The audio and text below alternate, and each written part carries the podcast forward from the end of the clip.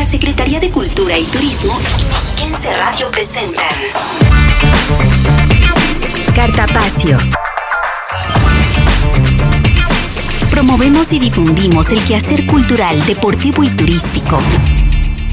Cartapacio.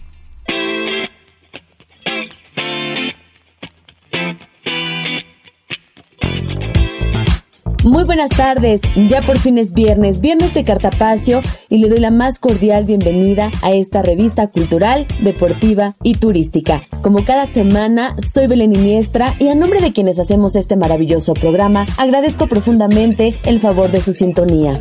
Hoy es 9 de abril del 2021 y esta tarde le daremos a conocer todos los detalles de la exposición Humo Copal, una distinción para los dioses, la cual se alberga en el Museo Román Piñachán del municipio de Tenango del Valle. Hablaremos también con la pintora mexiquense Verónica Consuelo Macedo, quien fue galardonada con el segundo lugar en la categoría Artista Consolidado en la Quinta Bienal de Pintura José Atanasio Monroy. Ella misma nos brinda todos los pormenores de su obra ganadora. También le invitaremos a conocer la obra El Descendimiento, una de las joyas del Museo de Bellas Artes, emblemático inmueble cultural ubicado en el corazón de la capital mexiquense, que resguarda acervos virreinales decimonónicos y modernos. Es por ello que le invito a que se quede con nosotros a lo largo de la próxima hora y nos permitan acompañarles con música, literatura, cápsulas y mucho más aquí en Cartapacio. Comenzamos.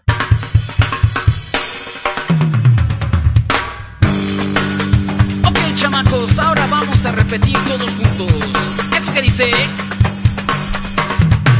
En la escuela, en el trabajo, vamos todos arriba y aquí abajo, vamos todos a leer.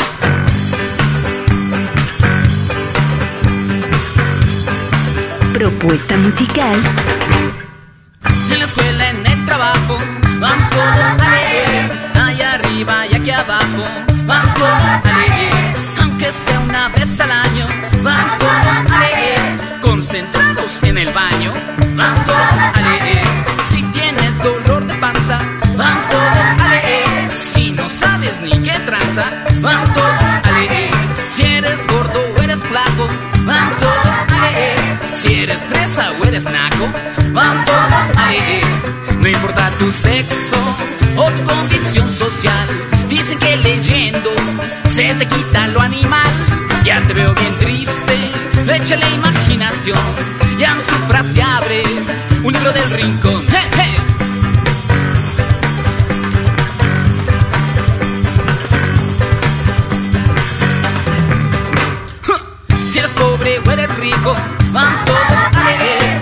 eres grande o eres chico, vamos todos a leer. Si tu novia no te pela, vamos todos a leer. Pues la lectura te consuela, vamos todos a leer. Si te dicen que eres burro, vamos todos a leer. Aunque sea de puro churro, vamos todos a leer. Es muy bueno a toda hora, vamos todos a leer. De Campeche hasta Sonora, vamos todos a leer. No importa tu sexo o tu condición social, dicen que leyendo se te quita lo animal. Ya te veo bien triste, échale imaginación. Ya en su frase abre un libro del rincón, un libro del rincón, un libro del rincón, un libro del rincón para para pa.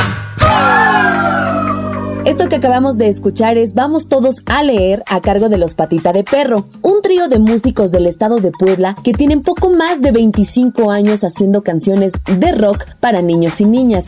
Llevándolas de aquí para allá es la razón del nombre de la banda. Ahora tocan para todos los niños y niñas del mundo. Además, este sábado a las 14 horas brindarán un concierto virtual a través de Facebook en Cultura Edomex, esto en el marco del Festival Infantil Festinarte 2021.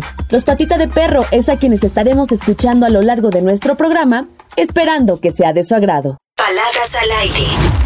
Fragmentos de las páginas a tus oídos. Esta tarde, en nuestra sección de Palabras al Aire, conoceremos un poco del trabajo de Yuritza Medellín, quien es una escritora mexiquense del pueblo mágico de Metepec, Estado de México. Es egresada de la licenciatura en Letras Latinoamericanas de la Universidad Autónoma del Estado de México y a sus 25 años de edad ha publicado seis libros y tres cuentos infantiles. Enfocada específicamente en el público infantil, es fiel creyente que los niños y niñas son el parteaguas para que México pueda ser un país lector.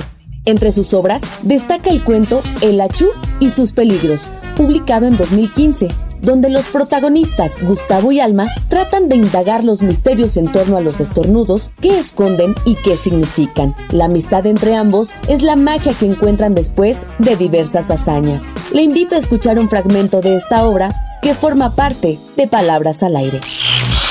Salud, dijo la señora con una sonrisa entre los dientes. Gustavo, para ese momento, ya se había limpiado la nariz con la manga mientras miraba el pesado reloj que colgaba esperando, curioso, atento como siempre que pasara algo. Pero no pasó nada. La voz de la mujer lo sacó de su trance. Se dice gracias, le dijo con cariño, pero con un ligero tono de regaño. Besó su frente y se levantó con esfuerzo para retirarse. Espera, su voz suplicó y dijo con los ojos más abiertos. ¿Por qué? preguntó con la mirada necia mientras la mujer sonreía con triunfo. Pues en realidad ocurre que cada que estornudamos, dudó en continuar. Es algo que no le he dicho a alguien en mucho tiempo. El mundo tiene secretos inenarrables, imprudentes, curiosos, y uno de ellos es la magia que se tiene dentro.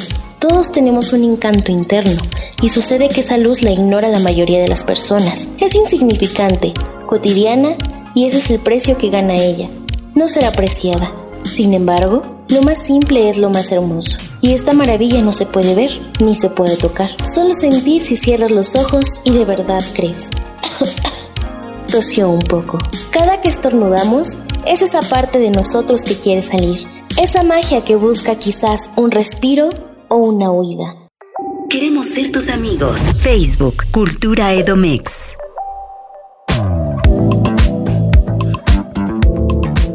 En otros temas, como bien sabe, existe mucho talento artístico en la entidad y una figura destacada de la pintura en Toluca es la maestra Verónica Consuelo Macedo, quien recientemente ganó en la Quinta Bienal de Pintura José Atanasio Monroy con la obra titulada Paisaje Gris. Ella misma nos cuenta los detalles. Es una entrevista de mi compañera Patricia Fierro saludarte para que nos platiques de este premio que obtuviste en la quinta Bienal de Pintura José Atanasio Monroy de la Universidad de Guadalajara. Platícanos de ello, por favor, Vero. Es una bienal que organiza la Universidad de Guadalajara y la Secretaría de Cultura de Jalisco, que se llevó a cabo a finales del año pasado y tuvimos la fortuna de participar y obtener uno de los premios en la categoría de artista consolidado. Tuve el segundo lugar, participé con una pintura que titulé Paisaje Gris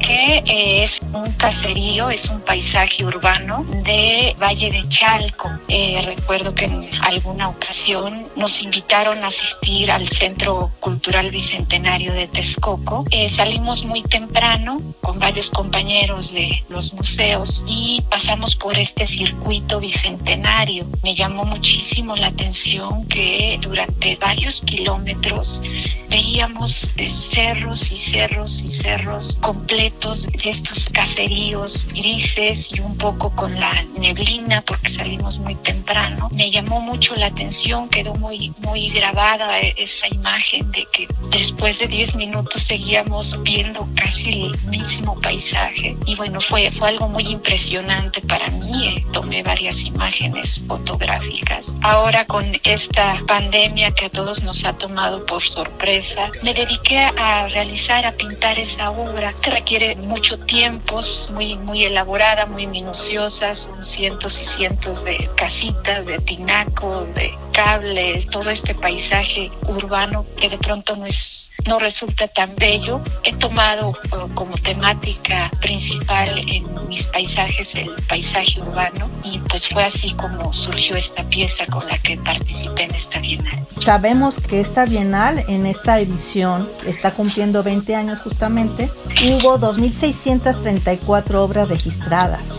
Sí Sí, así es. La verdad es que me sorprendió muchísimo ver el número de participantes y además que por primera ocasión hayan participado artistas de todos los estados de la República. Rompió récord en cuanto a número de participantes y en cuanto a que todos fueran de todos los estados del país. Es un reconocimiento que considero muy afortunado, estoy muy contenta, muy emocionada. Ciertamente también fue inesperado, tardó mucho en salir los resultados por lo mismo de tus problemas de la pandemia. Postergaron mucho la publicación de los resultados. En principio estaba muy pendiente, pero ya después dejé de tenerlo presente. En el momento en que me llamaron, sí, fue muy sorpresivo, eh, muy, muy, muy agradecida y contenta con esta, con esta distinción. Y destacar, pero el Estado de México tuvo una presencia notable. Fue el tercer lugar en participantes y tú obtuviste el segundo en esta categoría. Sabemos también que tus obras han sido seleccionadas en otras bienales de la República. ¿Qué significa para ti toda esta trayectoria? Me da mucho ánimo y me da confianza en lo que estoy haciendo. He tenido la fortuna, en efecto, de que mi trabajo sea seleccionado en Morelia, en Yucatán, en Zacatecas, en diversos certámenes de pintura varias partes del país. Me da la, la confianza, por supuesto, de que hay algo este, que está rindiendo frutos en ese sentido y me motiva mucho a seguir pintando. Pero tú cursaste en la Academia Florencio de Medici pintura al fresco y en la Escuela de. Artes Plásticas de la UNAM tu maestría en artes visuales. ¿Qué maestros son los que te han marcado? Yo creo que lo más importante en mi trayectoria fueron los cursos sabatinos que tomé en el Museo Luis Nishizawa. Yo soy alumna del maestro Luis Nishizawa. Con él descubrí esta técnica de temple, con él aprendí todos estos secretos de esta técnica tan antigua del medievo que el maestro desarrolló y le dio toda esta trayectoria y este reconocimiento tan importante también. Un extraordinario maestro que compartió sus conocimientos siempre con una calidez humana muy especial. Tuve la fortuna de ser su alumna. Mi formación principalmente viene de- del maestro Luis Nishizawa. Ya posteriormente me fui a Florencia. Ahí pues tuve la fortuna de estudiar en, en situ las obras de los grandes maestros renacentistas, de tomar clases dentro de los museos. Yo como vengo de otra formación, yo estudié la licenciatura en finanzas en el Tecnológico de Monterrey. En un inicio no pensé que me fuera a dedicar a, a las artes visuales. Vengo de una familia de mucho trabajo, muy emprendedora, empresarios ambos, entonces pensé que yo iba a seguir también por ese camino. Ya a mitad de carrera fui descubriendo este gusto por el arte, por los museos, en especial por la pintura, pero en cuanto terminé mis estudios en el TEC de Monterrey, tuve el apoyo de, de mis papás para poder viajar, ya también tenía una pequeña empresita de, de figuras de madera, de artesanías de madera, con ciertos ahorros que obtuve de ahí y, y el apoyo de mis padres fue que, que pude viajar a Florencia. Estuve allá un, un año y ya mi regreso, pues definitivamente me, me aboqué por completo a esto que me motiva y me gusta y disfruto. Ya finalmente tomé el camino de, los museos y de la pintura. ¿Las obras premiadas formarán parte de la Pinacoteca de la Universidad de Guadalajara? Sí, así es. Las obras ya son acervo de la Pinacoteca y en el Estado de México obtuvo otro premio en Artistas Emergentes con Fernando Sarur, que obtuvo el tercer lugar. Es un buen indicio de la presencia del Estado de México en esta bienal. Hay una comunidad importante que está surgiendo de artistas visuales emergentes. Platícanos, Vero, los artistas favoritos. Hay mucha influencia de ellos, a veces en las Sí. obras. Platícanos quiénes son ellos en tu caso. En cuanto al género del paisaje, a mí me impactó muchísimo en un viaje que hice. Conocí el Museo Reina Sofía y de pronto me encontré con un paisaje que casi era abstracto, tenía en mucha mancha en la mayor parte del cuadro, pero hasta arriba Es una pequeña ciudad, Madrid, una vista de las afueras de Madrid y ese paisaje me lo traje conmigo, se me quedó muy grabado, me impactó mucho. Fue cuando empecé a hacer paisaje. Participé en la Bienal José María Velasco, obtuve ahí un reconocimiento, pero me acuerdo que acababa yo de regresar de este viaje y decidí participar en esta Bienal, pese a que no había pintado mucho este género. En eso detonó un poco que ahora sea una de mis temáticas principales el paisaje urbano. Es Antonio López, el artista español que más admiro, desde luego mi maestro Mochizawa, con esos ocres, esos volcanes, este, con estas tonalidades moradas y azules. También son ejemplos muy importantes que he tenido como referencia en la pintura. ¿Cómo es que tú te das tiempo para hacer toda esta labor? Yo creo que se debe a, que disfruto enormemente de ambas actividades. Estar en el medio cultural ha sido muy enriquecedor y es algo que he disfrutado muchísimo, que me gusta, que lo hago con mucha pasión, amo mucho mi trabajo. Van de la mano. También me ha permitido, si no tener todo el tiempo para dedicarle a la pintura, también es importante poder pintar el tema que tú quieres sin tanta presión de tener que estar en el mercado, tener que estar vendiendo tu obra. Es difícil poder vivir solamente de la pintura. Me doy tiempo para hacer ambas actividades que, que amo y que, que disfruto tanto. Muchísimas gracias nuevamente, enhorabuena y pues seguiremos muy al pendiente de las actividades tuyas y ahora las del museo también. Muchas gracias por esta entrevista. Bonito día. Agradecemos a la pintora toluqueña Verónica Consuelo por esta entrevista y le recuerdo que los museos están abiertos con grandes propuestas museográficas de martes a sábado de 10 a 18 horas y los domingos de 10 a 15 horas. Para mayor información de todas las actividades, le invito a consultar nuestras redes sociales. En Twitter, Facebook e Instagram nos encuentran como Cultura Edomex. Vamos a un corte, ya regresamos. Cartapacio. Síguenos en Instagram, arroba Cultura Edomex.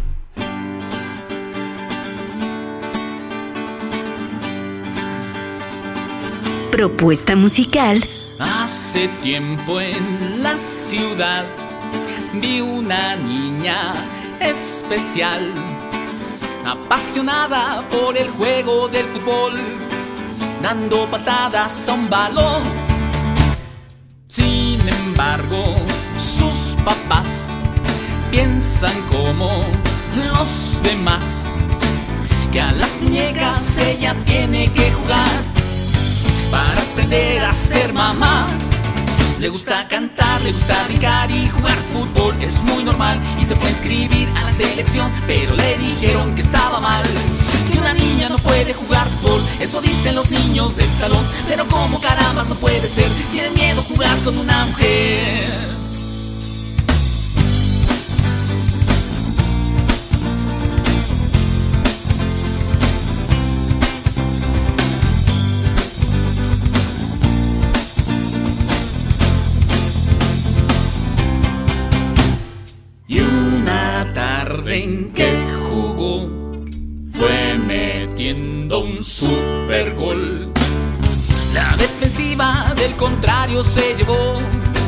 Y el portero hasta lloró. Desde entonces, como ven, ya metido más de 100. Muchos equipos ya la quieren contratar y hasta la quieren sus papás. Le gusta cantar, le gusta brincar y jugar fútbol, es muy normal. Y se fue a inscribir a la selección y le dijeron que estaba bien. Que una niña sí puede jugar fútbol, eso dicen los niños del salón. Pero como caramba no puede ser, todos quieren jugar con una mujer.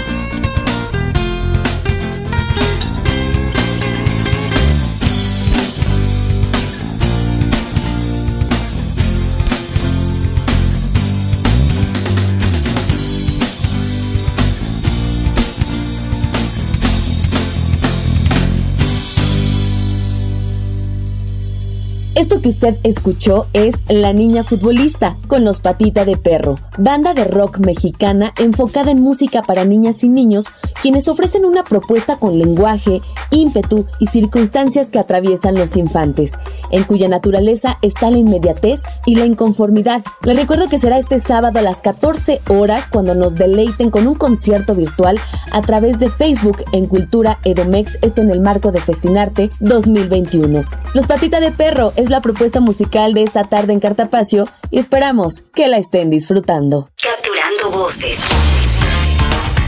Trayectos, noticias e historias de cultura y deporte entre tiempo. Esta semana, en nuestra sección de Entretiempo, conoceremos la Gran Estupa Bon para la Paz Mundial, un sitio turístico de carácter holístico que no puede dejar de visitar. Aquí la información. Bienvenidos a Turismo Virtual. Hoy conoceremos la Gran Estupa Bon para la Paz Mundial, lugar sagrado enclavado en medio del bosque a pocos kilómetros del pueblo mágico de Valle de Bravo. La Gran Estupa Bon es uno de los emblemas tibetanos más impresionantes de América Latina, ubicada en el centro de retiro y de enseñanzas Chamaling, se trata de una extraordinaria edificación de 36 metros de alto y una superficie de 400 metros cuadrados. Por sus dimensiones, se considera la más grande y antigua de Occidente. Se ubica en un lugar armónico, donde los árboles y la naturaleza generan el ambiente propicio para conocer y practicar esta tradición religiosa, una de las más antiguas, enseñada y transmitida por maestros y monjes budistas. Además de este recinto, se han construido algunas ermitas donde los monjes tibetanos dedican su vida a la oración, promoviendo la búsqueda de la sabiduría, la sensibilidad al amor y el fluir de las energías. En la gran estupa de Valle de Bravo encontramos valiosas reliquias que pertenecieron a importantes monjes procedentes de cuatro escuelas del budismo tibetano.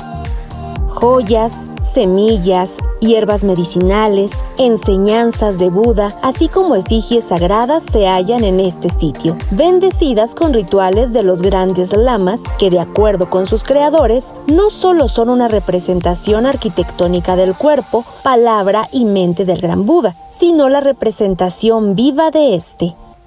La Gran Estupabón es un impresionante monumento funerario dedicado a la paz, prosperidad y armonía del mundo. Estos recintos se construyeron sobre tierras escogidas especialmente por sus grandes atributos de energía magnética concentrada en diferentes zonas del planeta. Te dejamos esta opción para que vayas planeando tu viaje a la gran estupabón de la paz mundial en el pueblo mágico de Valle de Bravo. Sin duda, es el sitio ideal para meditar, relajar la mente y el espíritu. Síguenos en Twitter, arroba Cultura Edomex.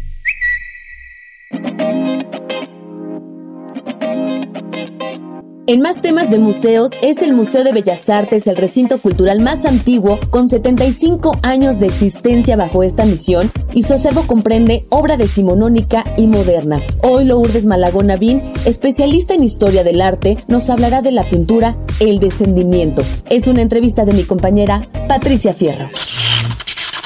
Hola Lulu, buenas tardes, ¿cómo estás? Gusto saludarte.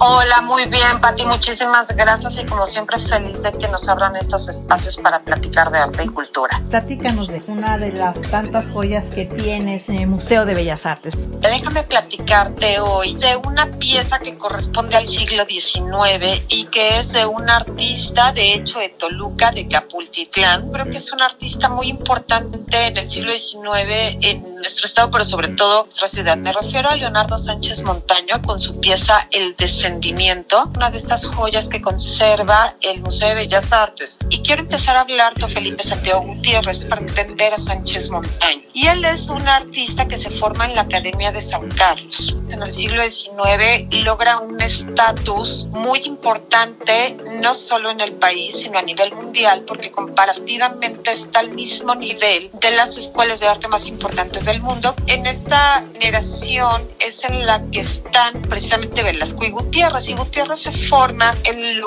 que se va dando en el arte decimonónico de corte religioso, retratos, evidentemente algunos paisajes, naturalezas muertas, pero siempre con un corte que tiene que ver con lo europeo, especialmente italiano y español. A este periodo se le llama el neoclásico y es lo que México va a absorber a partir de la Academia de San Carlos y es muy importante representante de ella Felipe Santiago Gutiérrez.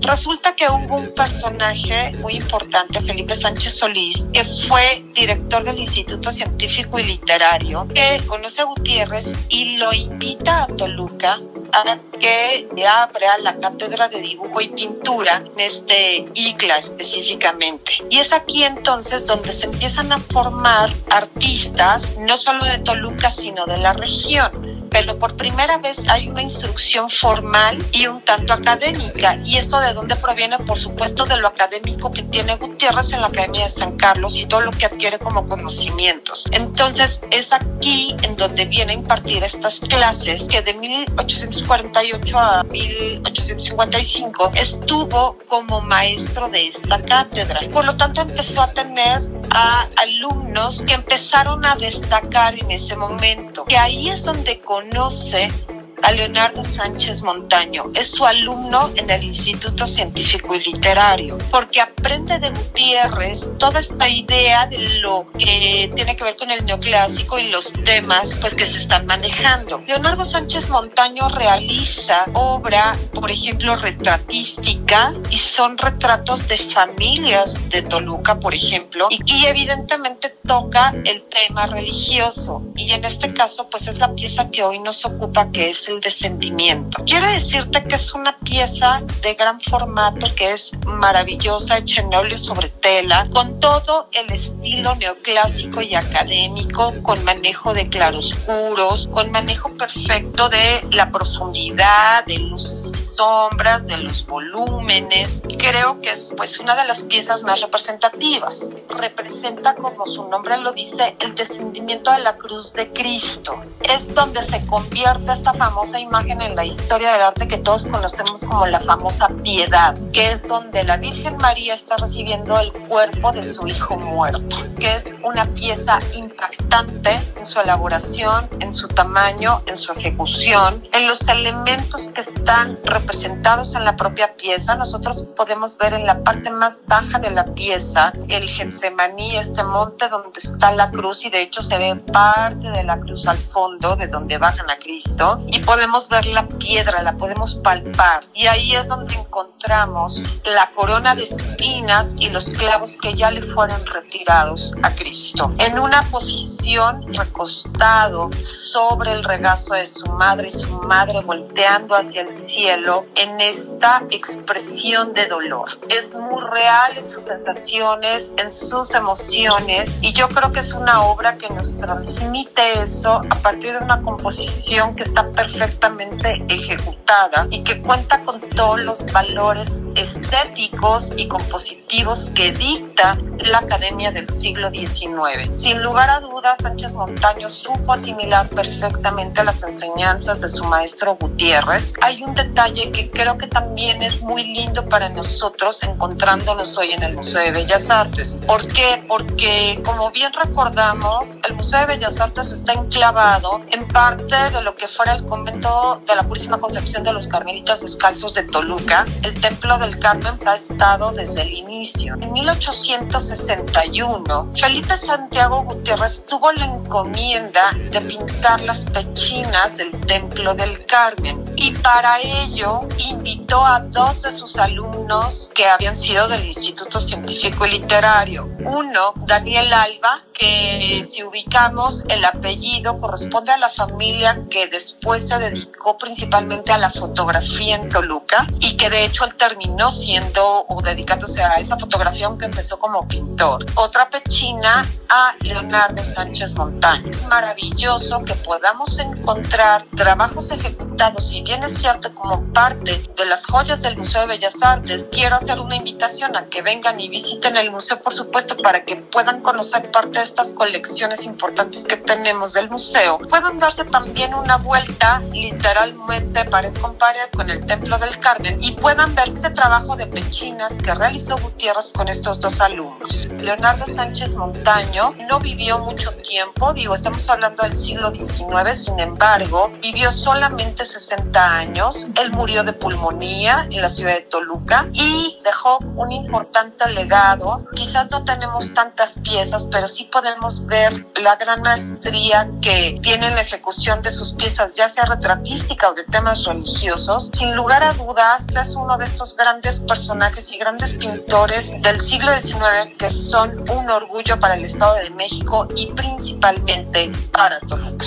Ya los museos estamos reabiertos al público con todas las medidas de seguridad y sanitarias que nos dictan para que la visita de nuestro público sea de lo más placentera y segura. Tomen en cuenta que pueden venir en familias, de manera individual. Siempre también pedimos de parte del público que venga con su cubrebocas y se cuide muchísimo, cuidar la sana distancia. Segunda, el museo tiene dos áreas de exposición. Esta sala que denominamos la capilla, que está al interior del claustro o el patio central, en donde nosotros concentramos en esta sala por lo pronto 14 de las joyas más importantes que tenemos como colección del Museo de Bellas Artes y eso es interesantísimo. Es la única pieza que en este momento tenemos del siglo XIX exhibida lo cual también es muy importante. Y para que logremos también tener un mayor contexto con esta pieza y que en algún otro momento ya también lo platicamos, encontramos al famosísimo Cristo de Marfil, que es una obra virreinal de talla en marfil, de tipo único y espectacular, evidentemente, artísticamente, religiosamente, tiene muchos valores. Junto a la crucifixión tenemos el descendimiento por una cuestión lógica de recorrido, en donde, bueno, lo que sucede después de la crucifixión es el descendimiento. Entonces, un poco para enmarcar y darle mayor sentido a la pieza, una parte de la exposición con la que cuenta el museo y que esta colección permanente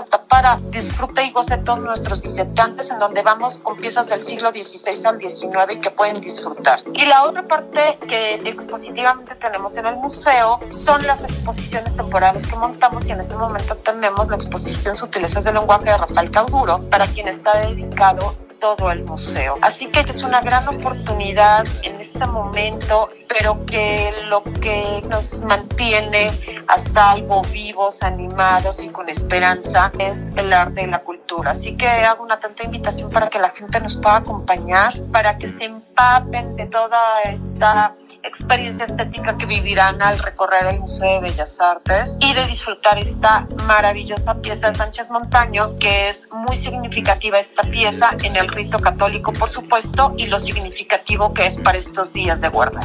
Compártenos tus horarios de esta reapertura, por favor. Martes a sábado de 10 a 6, domingos de 10 a 3, es entrada gratuita todos los días para todo el público. Así que yo creo que no debemos dejar pasar esta oportunidad y llenémonos de y cultura el alma para que ella nos siga ayudando a sobrellevar la difícil situación que vivimos y que seguro vamos a salir adelante, pero muy pronto. Así que los esperamos. Quien gusta venir pueden solicitar aquí mismo en el museo alguna visita guiada si es que así lo requieren o recorrer de manera libre. Estamos ubicados en el centro de la ciudad de Toluca, en el mero corazón, en Santos de Gollado, Oriente 102. La mayor referencia es que estamos exactamente junto al Templo del Carmen. Te agradezco, eres muy amable.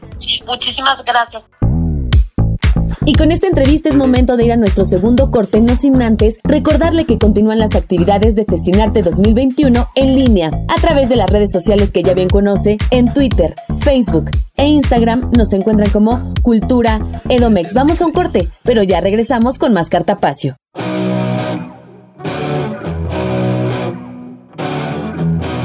Propuesta musical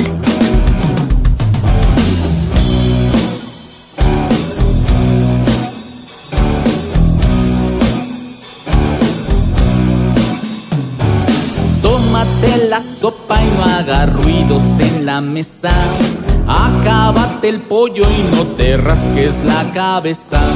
No suba los tenis, no estés escurriendo el moco. Piensa que a tu padre ya lo estás volviendo loco. Siempre es así.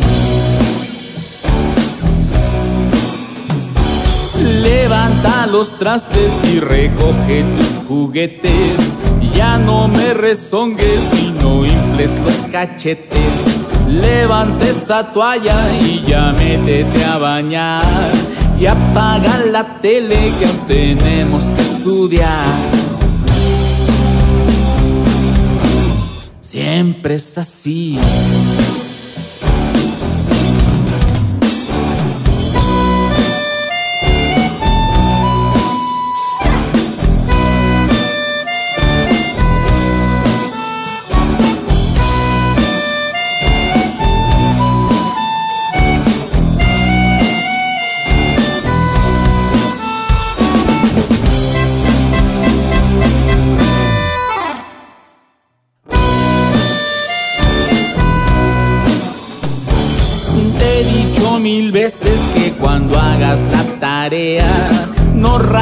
El libro y no lo pongas donde sea.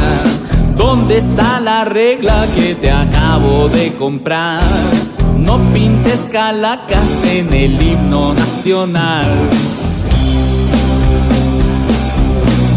Siempre es así. Se está haciendo tarde, ve a ponerte la pijama.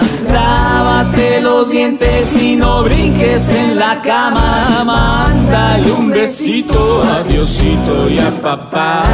Y da gracias al cielo de que yo soy tu mamá. Soy tu mamá. Soy tu mamá.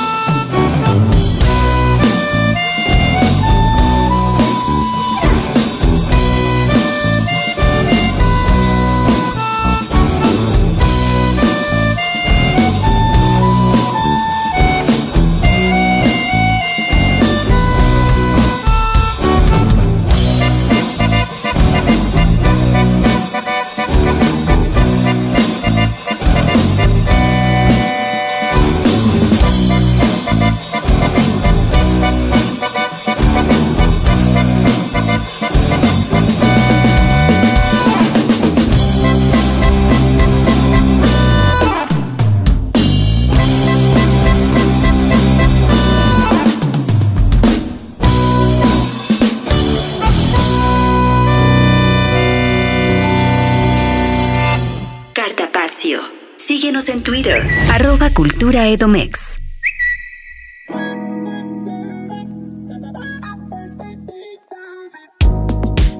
Y amigos de Cartapacio, muchas gracias por continuar con nosotros. Ahora quiero compartirles que hacemos enlace vía telefónica con Carlos Fuentes para platicar acerca de la exposición Humo Copal, esta gran exposición que se inauguró el pasado 20 de marzo y que bueno, justamente está en el Museo Román Piñachán, allá en este bello municipio de Tenango del Valle. Estimado Carlos, ¿cómo estás? Muy buenas tardes. Hola, muy bien. Pues aquí para invitarlos a la exposición Humo de Copal, una distinción para los dioses, a todo tu auditorio que nos visiten. Es un lugar emblemático del municipio de Tenango, tanto pueden ir al museo como ir a la zona arqueológica. Y pues te hablo un poquito de lo que es la exposición, ¿no? Por favor. Eh, es basada o en las creencias que se tienen acerca de, de lo que era el humo de copal, ¿no? A esa parte tan esencial y espiritual de los pueblos que nos antecedieron es sumamente importante para la cosmovisión. Y lo que queremos mostrar en esta exposición es la relación que tenían en el pasado y la relación que tienen ahorita con el presente, ¿no? Esa reminiscencia sigue bien fuerte, esa reminiscencia prehispánica y la exposición, bueno, la dividimos en cinco ejes temáticos, sí. eh, que es, este, vamos a hablar un poquito del saumador como una tradición alfarera, todo este proceso que lleva desde que es tierra o arena hasta que ya está el objeto, ¿no? Y ya después todo lo que viene. Eh, después viene la parte del simbolismo y el uso del saumador, también esa parte es muy importante porque ahí entra prácticamente todo el significado de lo que son las esencias y todo esto del copal, en este caso. Y bueno, entramos a la parte fuerte de la exposición que se llama Humo de Copal, una distinción para los dioses, ¿no? Y de ahí hacemos una remembranza de cómo estos objetos llegaron a tener tanto poder, incluso fueron considerados la morada de los dioses, ¿no? La morada de los dioses del fuego, de la guerra, de los dadores de vida, del tonal. Entonces, toda esa parte no se perdió ante la invasión, ante la conquista, como se quiera llamar, y llegan hasta nuestros días con los saumerios, ¿no? Que si ya un poquito los conocen como saumadores o saumerios, ajá, que los vemos mucho en los rituales de festividad de Días de Muertos y cosas así, o en apertura de danzas. Y eso es bien interesante porque parte de esta exposición se creó con este fin. Exprofeso, con también hacer mención de que el maestro Agustín García Reyes fue parte importante en hacer esta exposición porque se le platicó el proyecto y él que lo hizo de corazón y de todas las vivencias que él tiene, ¿no? Prácticamente. Acerca de estos saumerios, ¿no? ¿Cómo está conformada la colección? El maestro también, ¿cuál fue el trabajo? Justo este proceso antes de la inauguración de la exposición. Claro, sí, sí, fue un proceso de estarlo trabajando ya con tiempo, porque bueno, ya son parte que lo vamos trabajando año con año. Pero sí, el maestro nos apoyó con 23 piezas de su autoría. Hay que hacer mención que son, bueno, son contemporáneas, pero lo importante o lo que es significativo de esta exposición es que son utilitarios y votivos. Así haz de cuenta, eh, lo que hace el maestro se utiliza para ceremonias, se utiliza para aperturas, se utiliza para calpules. Entonces, no es un objeto artesanal, ¿no? Es un objeto con vida, con todo ese proceso que lleva la selección del material, cómo se va a pintar, bajo qué términos va, va a mostrarse o bajo qué festividades. Porque en la época prehispánica eso mismo hacían. Eh, dependiendo de la festividad iba a ser la forma en que se utilizaban o se iban adornando o, pintando los saumadores, ¿no? Porque era bien importante que, por ejemplo, en la época prehispánica, en las casas todos tenían uno o dos utensilios, ¿no? O era así como parte de tu vida cotidiana. Entonces el maestro, ajá, entonces el maestro, como sigue con esta tradición viva, pues fue muy fácil, ¿no? Entender, entendernos y qué es lo que queríamos, ¿no? Entonces el maestro bajo esta premisa, pues busca, busca todo eso que tenga que ver con estos instrumentos o estos objetos de, de poder, ¿no? Entonces prácticamente el maestro muestra, por ejemplo, ahumadores de la zona maya, de la zona de Oaxaca, de la zona del centro de México, de los mismos grupos originarios de aquí, de lo que es ahora ahorita el Estado de México, ¿no? Entonces todo eso se conjuga con un poquito también de la parte que se explica o la parte teórica de cómo el saumador va tomando esa forma o esa parte ritual de la vida diaria, ¿no? Porque el humo, el humo de copal es la esencia que se va por todo, por donde tú no puedes llegar, el humo entra, ¿no? Exactamente. Ajá, entonces de ahí se tienen las creencias de que eran sanadores, eran purificadores, eran para tener buena vida, ¿no? Buen augurio prácticamente. Y eso es lo que nosotros estamos tratando de, demostrar en esta exposición que digo, vale mucho la pena que la visiten. Estamos en horarios muy accesibles, ¿no? Estamos de martes a sábado, de 9 a 17 horas, domingo y días festivos de 10 a 15 horas sí hacer mención que media hora antes se restringe el acceso para tener una mayor un control, ¿no? Más que nada para que las personas salgan bien y todo. Porque hay que también eh, invitar a las personas que estamos siguiendo los protocolos de la contingencia, de la pandemia. y entonces es obligatorio el uso de cubrebocas y bueno, aquí les damos toda la atención que se requiere en cuestión de, de estos términos de salud, ¿no? Así es. Pues sí, realmente invitamos a la gente de Cartapacio a que no se pierda esta gran exposición y sobre todo conocer y adentrarnos un poco más, ¿no? En este significado de la quema del copal, de este humo blanco, ¿no? Que desprende y que tantos significados tiene tan ancestrales y que bueno, también no se pueden dejar perder en nuestros días. ¿Hasta cuándo estará vigente esta exposición, Carlos? Eh, mira, se abrió el 20 de marzo y concluye el 20 de agosto, entonces sí tenemos así como buen tiempo para que nos visiten y está a su disposición la, exposición, ¿no? Así es, y sobre todo, como bien lo, lo puntualizas, se cuentan con todas las medidas sanitarias para la seguridad de las y los visitantes. Claro que sí, y bueno, y lo mejor de todo es que es acceso gratuito, ¿no? Entonces no tenemos pretexto, solo ponernos el cubrebocas y bienvenidos, ¿no? Así es. Estimado Carlos, ¿algo más que quieras agregar, que quieras compartirnos de esta maravillosa exposición? No, pues nada más que nos sigan en las redes sociales, estamos como Chan Museo y Museo Arqueológico Román Piñachan y bueno, ahí estamos este, a la orden. Y pues sí, que se acerquen ¿no? y pregunten, tenemos personal capacitado para que si tienes alguna duda en cómo se elabora un saumador, cómo se utilizaba el papel de un sacerdote, por ejemplo, en, en la purificación, era todo un proceso, no nada más era aprender el copal o el yautli, que es el pericón, y nada más hacer humo, no, era todo un proceso, eran cantos, eran danzas, eran vigilias, era guardarse, como ellos le dicen, ¿no? Entonces sí es todo un proceso, imagínate todo, todo ese proceso que lleva unos al menos cinco mil años de uso hasta nuestros días, digo, es muy importante que esta tradición no se pierda, ¿no? No verla en un sentido folclórico, pero sí verla en ese sentido de todo lo que podemos aprender de los grupos originarios, ¿no? De los pueblos originarios. Así es, que tantas enseñanzas nos dejan y que justamente nuestro trabajo es tanto difundirlas como preservarlas. Claro, claro, sí, sí, esa es nuestra principal función. Pues ahí está hecha la invitación para esta maravillosa exposición Humo Copal, una distinción para los dioses allá en el Museo Román Piñachán, en el bello municipio de Tenango del Valle. Estimado Carlos Fuentes, muchísimas gracias por esta información. Estamos muy al pendiente de todas las actividades, también en sus redes sociales.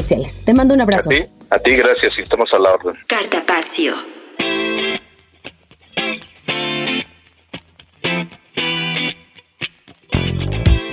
Y con esta entrevista hemos llegado al final de nuestro programa, no sin antes informarle que esta noche a las 20 horas en la Sala Felipe Villanueva de Toluca se llevará a cabo el programa 3 de la Orquesta Sinfónica del Estado de México con el estreno mundial de una pieza para trombón escrita por el mexiquense Ángel Gómez. Se contará con la presencia del maestro Faustino Díaz como solista. Será un programa que irá desde lo clásico a lo contemporáneo en el trombón y el cual también tendrá lugar el próximo domingo a las 12.30 horas en el auditorio del nuevo Conservatorio de Música del Estado de México.